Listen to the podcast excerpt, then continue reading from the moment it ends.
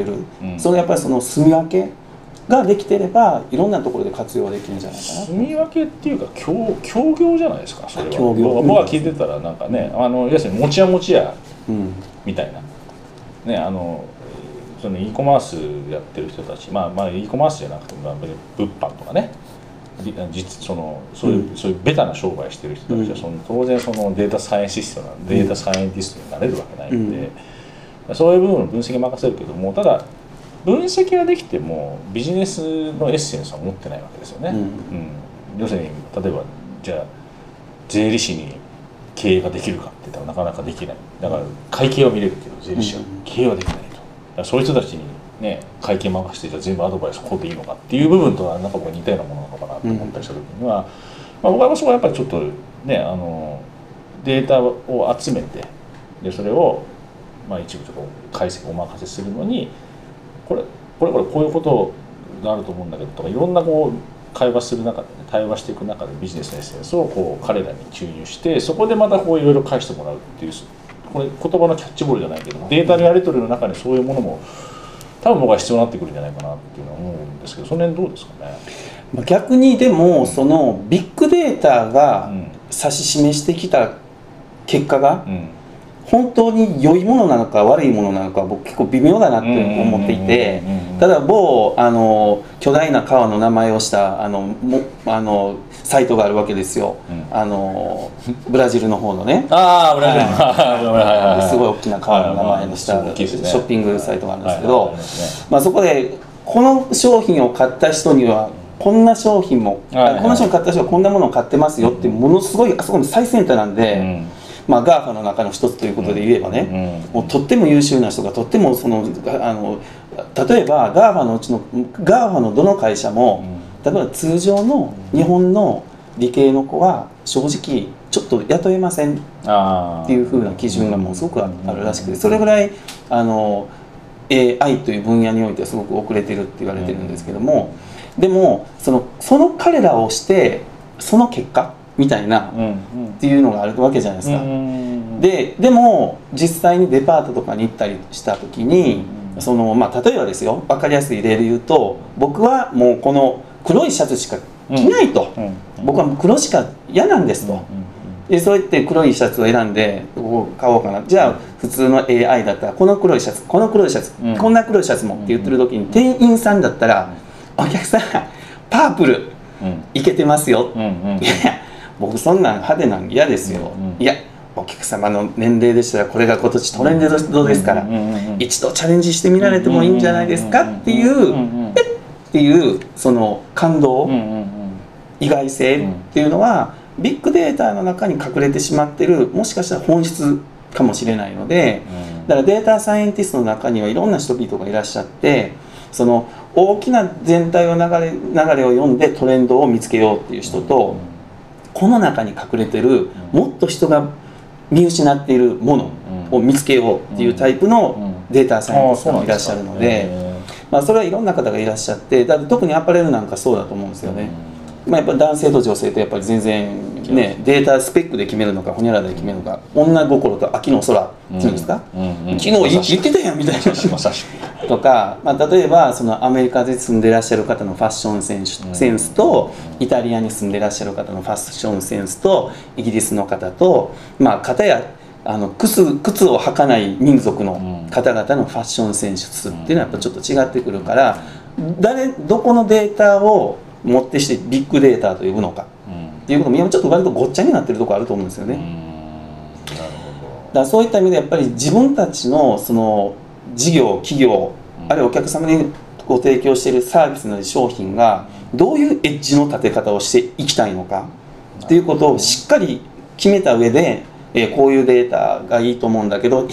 それちょっといいデータで結果出てこないと思いますっていう話になっちゃうと思うんですよね。自分たちでその方向性決めないといくらデータがあってもっていうなんか話に僕は聞こえてしまったんですけど、そんな感じですかね。ねじゃないとビッグデータに操られるっていう感じにもまあさっきのそのく黒いシャツ僕は黒いシャツ好きだから黒いシャツしか着ないんだよね。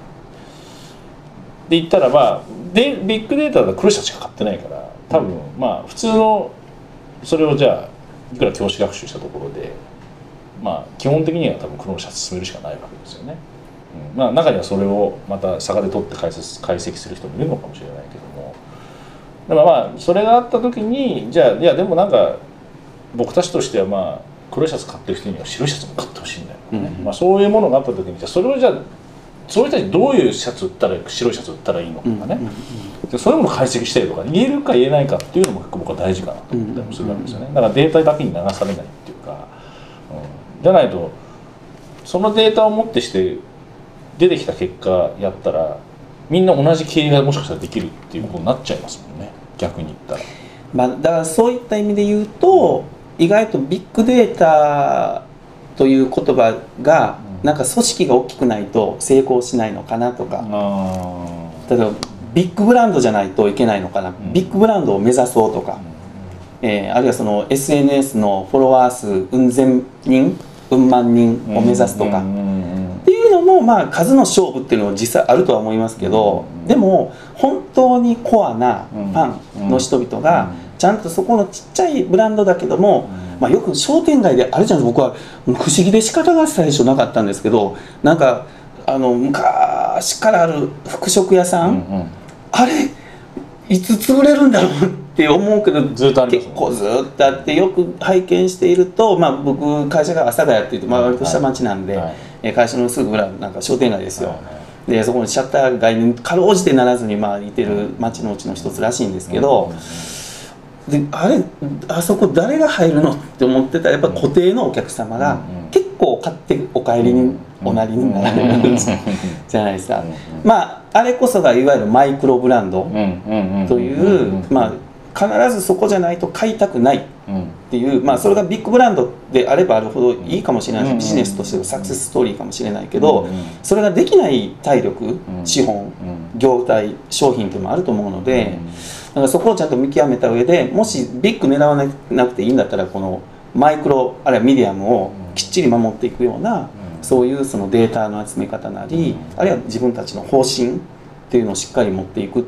明確にしておくっていうのが結構重要なんじゃないかなと思いますね。でも今のあれですね。こっちだったらこの番組は多分大手企業の方よりは中小企業の方が聞かれる方が多分見られる方が多いと思うんで今のはかなりこうちょっと勇気のあるあそうですか。うん、なんかコメントだったんじゃないかなと思うんですけども。ねほら結局ビッグデータって言ったら大手であればあるほど持つわけじゃないですか、うん。まあ、それがあっても、まあ、どれだけビッグなのかって話もあるんですけどもまあさっきのその方向性、まあ、まあうちで溜まってるデータ、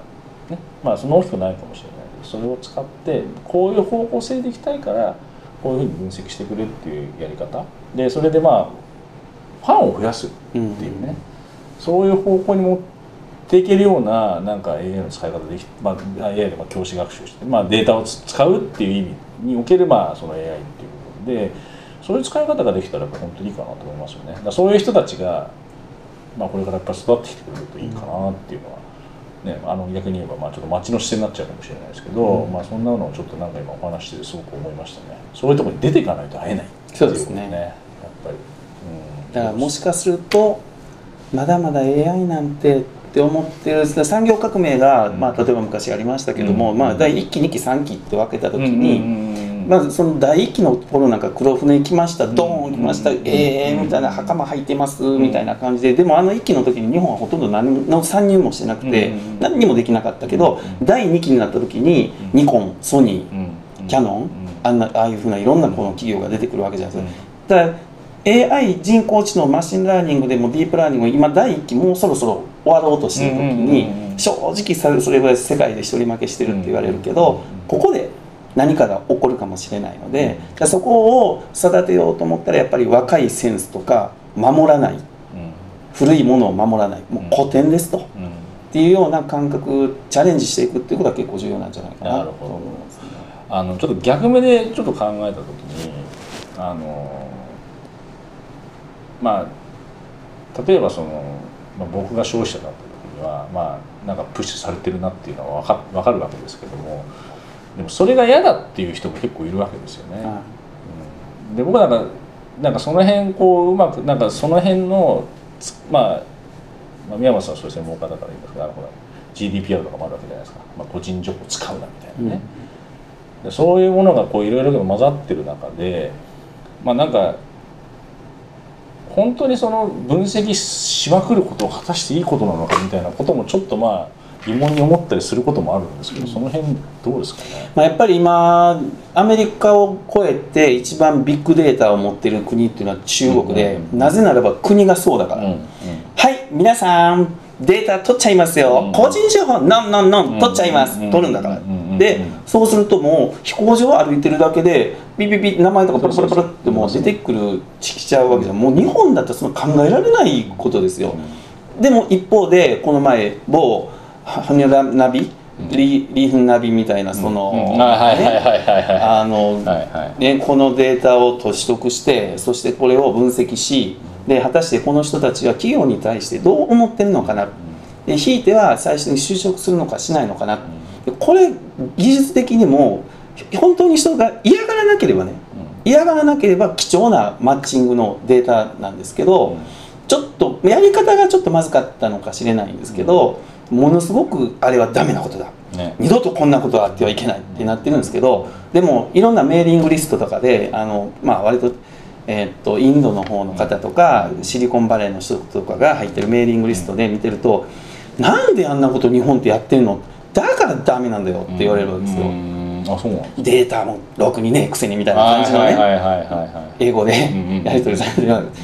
だから結局そういった意味で言うと、まあ、たくさんのデータを保有しどんどんどんどん作っていってらっしゃるような国あるその文化っていうのがある中で先ほどのお話のように嫌がることは僕はやっちゃいけないと思います。なるほど。でも国によ国によってそれが良しとされてる場合というダメって言われてる場合もあるからそれは守らないといけないんですけども、まあ、時として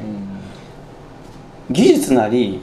利便性っていうのが法律を変えることも過去何回かあったと思うんですよね。まあそうですね。そうですね。だから僕の友達に、まあ、そういうふうなその、うんブロックチェーンとか、えー機械学習活用して作ってるあの人がいてて、あのほぼ日払いくんっていうツールがあるんですよ。それは何なのかって言ったら企業は別にそのシステムを買う時にお金はいらないんですよ。ただ単に従業員さんが必要な時1日から始まった17日の時に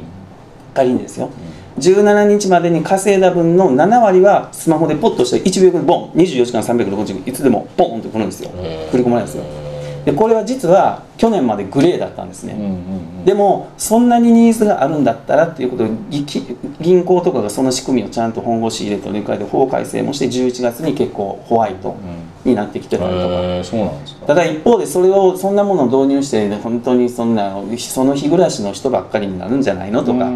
社員をダメにするんじゃないのとかいろいろこういうふうなその考えも終わりのところもあるからそれは導入するところ。でやっぱり導入されてらっしゃる企業は割とこうベンチャーとかスタートアップ企業なんかはもういいじゃん面白いじゃんっていうのを分かってらっしゃるのでエンジニアは本書いたいわけですよ。あの新しい技術書とかで勉強したいわけですよ、うん。でお金がないんですよ来月まで、でもセミナーは明日なんですよ、うん。行きたいっていう時とかにやっぱり勉強あの投資されたりしてたりするんでやっぱりそれは今風の考え方があったから出来上がった技術であって単純に別に日払いでどうこうって話ではない。っもちろんそうだ。ていうベースがあると思うのでだからそこはやっぱりこう守るべきものがあるのか新しいもので改革しようとしているのかっていうことによって経営者によってやっぱり会社自身組織自身も変わっちゃうのかなら先ほどの話のように追いかけてくるから嫌だ、うん。これは当然機械学習がこの人はもう追っかけちゃダメな人なんだっていうことを、まあ本当は学ばないといけないんですけど、でも設計者がそれを理解してないと AI はその人に教わってるわけなんで、ある意味倫理面も教わってるわけですよ。っていったところで言うとやっぱそれは研究者のまあそれはもういろんな GAFA とか日本でもいろいろね。ね倫理面あのそういう教科ありますけどそこをしっかりやっておかないとあの本当に怖い AI が出来上がってしまっちゃうのかもしれないです。ね。まあね中国の話だからまあちょっとだけもうあれですけどまあ彼らはねそれがデフォルトなのでまあそこに対して何も不信感を持ってないわけですよね、まあ逆に言えば交差点でカメラ撮られて信号無視した時に何々君信号無視しちゃダメだよって出てくるとかっていうのも、うん。まあそんなのはもうそれが当たり前だからでそれでスコアリングされててでそれがそれが彼らにとって心地いい部分もあるからっていうふうになってるわけででも日本はそうじゃない。いった時にやっぱりその、ね、データの使い方ねいっぱいあった方がいいと思うしいっぱいあった方がより精度が上がるものもできるとは思うんですけどなんかやっぱそのね本当その人種とかね国とかっていう部分をやっぱよく考えてやんなくちゃいけないのかなって思ったりもまあ一方でするわけですよね。うんなんでまああのまあ、最後にちょっと、まあ、そういうことを踏まえた上でですねそういうことを踏まえた上で、まあ、中小企業としてまあじゃあまあ EC, EC にこだわら限らなくてもいいのかもしれないけどもまあ AI をどう活用していくのか活用すべきかもしくはどうデータを取るってことを考えていくのかっていうのをちょっと最後ちょっとまあ一言ちょっといただきたいなと思うんですけどどうですかね？まあ、そうで結構いろんな専門家の方もおっしゃってるんですけども、まあ周回遅れになってるとはいえ、うんうん。日本は AI の英才教育をみんな等しく受けてると、うんうんうんドラえもんとか。なるほど。広角機動機動隊とか、うんはいはいはいはいはい。ハリウッドでもああいうのは大体着手し始めた1998年ぐらいからですよ。ね、という意味で言うともう等しく僕らぐらいの年代の人たちですら英才教育を受けてるんで、うん。まずはやってみることが重要っていうのは結構いろんな専門家の方が多くおっしゃってるんですね。でも何から着手したらよいかわからないっていうのは当然だと思うので、まあ、今先ほどお伝えしたように、うん。データサイエンスっていうのが一つのキーワードなのでそれはデータサイエンスで検索すればもういろんなお近くの大学とかでうん。社会人向けの授業をやってらっしゃるとかあるいはその学生さんとのマッチングされてらっしゃる大学なんかもあるのでまずはそういう人たちとちょっと教授の人たちとお話しするのはなかなか機会が難しいと思いますが、学生さんとかだったらいろいろお話もできると思うので、うん。一回そういう人と触れ合ってみるっていうのはすごい突破口が出てくるんじゃないかなって思います。ありでしょうね、うん、結局やっぱり世の中はなんだかんだ教授とかが引っ張っていってますからね、うん。結局世の中っていうのは。なんでまああのまああのね今日はあの宮松さん西野宮松さんにお越しいただきましたけどまあその一方でまああの EC 学会っていう会もねあの運営されたりもしてて、まあ、いろんな教授の方々入っていただいたりとか、えーいろんな学生の方もね入ったりしていただいているんでまああのそういうところもそれ利用していただくのも、まあ、一つかなと。と。いうところで、えーまあ、ちょっとかなり大きな話題だったので、まあ、あのなんかちょっと取り留めもなくなっちゃった感じもあるはありますが、まあ、あのそんな形でね、まあ、要するにねあの触れ合いましょうともっとねお互いこう接しましょうっていうのがまあ一つ、まあ、そこから先だよねそこからまず e コマース学会の URL こちら。出ません。ということで、えー今日はあのイスンの代表取締役の、えー宮本敏郎さんにお越しいただいて AI についてもいろいろお話をお伺いしました。今日はどうもありがとうございました。ありがとうございました。